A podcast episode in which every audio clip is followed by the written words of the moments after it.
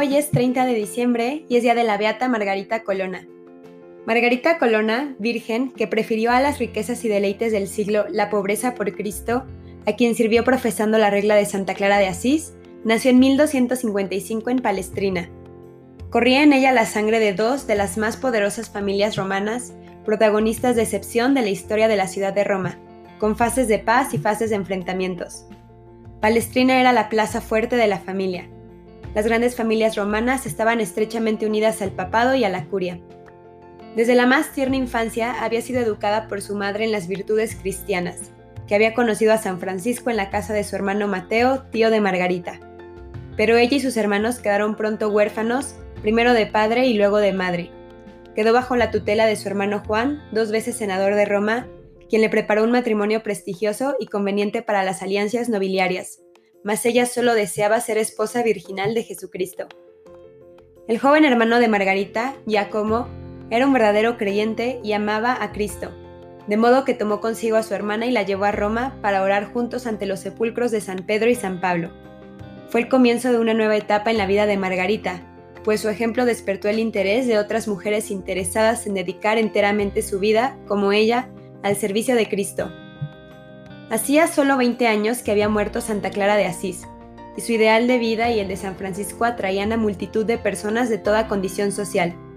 A petición de Margarita, el ministro general de los frailes menores, Fray Jerónimo Maschi, futuro Papa Nicolás IV, le permitió entrar en el monasterio de Santa Clara de Asís, pero los planes del Señor eran otros y una enfermedad se lo impidió. Pensó entonces en retirarse con sus compañeras al convento de la Méntola. Tiempo después regresó junto con sus hermanas de convento al monte Prenestrino, junto a su ciudad natal, para fundar monasterio donde se viviera pobremente y se alabara al Señor día y noche. Ella misma se ocupó de la formación de sus compañeras, pero su caridad se extendía más allá, hasta los enfermos y pobres de la comarca. Cada año, para la fiesta de San Juan Bautista, del que era muy devota, organizaba para ellos una comida. Cuenta la tradición que, en cierta ocasión, se presentaron Jesús y Juan el Bautista a su mesa, pero desaparecieron cuando los reconoció Margarita. Toda su rica dote fue a parar a manos de los pobres y enfermos. Una vez agotado su rico patrimonio personal, no permitió que sus hermanos le ayudasen, sino que prefirió vivir como franciscana y no le importó recurrir a la limosna de puerta en puerta para continuar su obra en favor de los pobres. Practicó de manera heroica todas las virtudes, edificando al pueblo con la oración asidua y el ejemplo de una caridad heroica.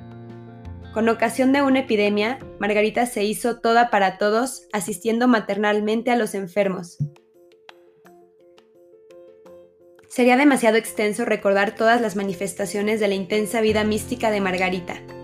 La observancia escrupulosa de la regla de Santa Clara, el amor a la pobreza, la continua unión con Dios, los éxtasis, las efusiones de lágrimas, las frecuentes visiones celestiales, el matrimonio místico con el Señor, quien se le apareció colocándole un anillo en el dedo y una corona de lirio sobre la cabeza y le imprimió la llaga del corazón.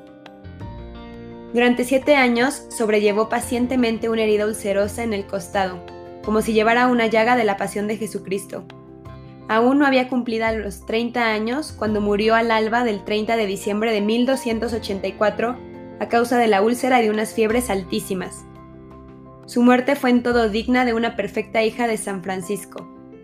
La noche de Navidad se le había aparecido la Virgen con el niño en brazos y la dejó en un estado de profunda exaltación. Después que hubo recibido el viático y la unción de los enfermos, pidió a su hermano, el cardenal Giacomo, que la colocaran en tierra, deseando morir pobre como Jesús y San Francisco. Fue complacida, pero solo por un breve espacio de tiempo, porque estaba demasiado extenuada. Por último, pidió que le dieran el crucifijo. Habiéndolo besado con intenso afecto, lo mostró a sus hermanas, exhortándolas a amarlo con todas sus fuerzas. Se adormeció un poco y luego volviendo en sí exclamó con vigor, He ahí a la Santísima Trinidad que viene, adoradla. Luego, cruzados los brazos sobre el pecho y fijando los ojos en el cielo, expiró serenamente. Margarita representa para el mundo una delicadísima figura de mujer en quien las dotes naturales de inteligencia, fascinación y sensibilidad, unidas al realismo y a la dignidad de su hogar, se insertan en el robusto árbol de la espiritualidad franciscana. Su vida brilla como un arco iris de paz en la historia tormentosa de su tiempo, y le pedimos para que podamos nosotros conocer el amor de Cristo como ella, que supera todo conocimiento, y gozar así de la plenitud de la vida divina. Amén. Beata Margarita Colona, ruega por nosotros.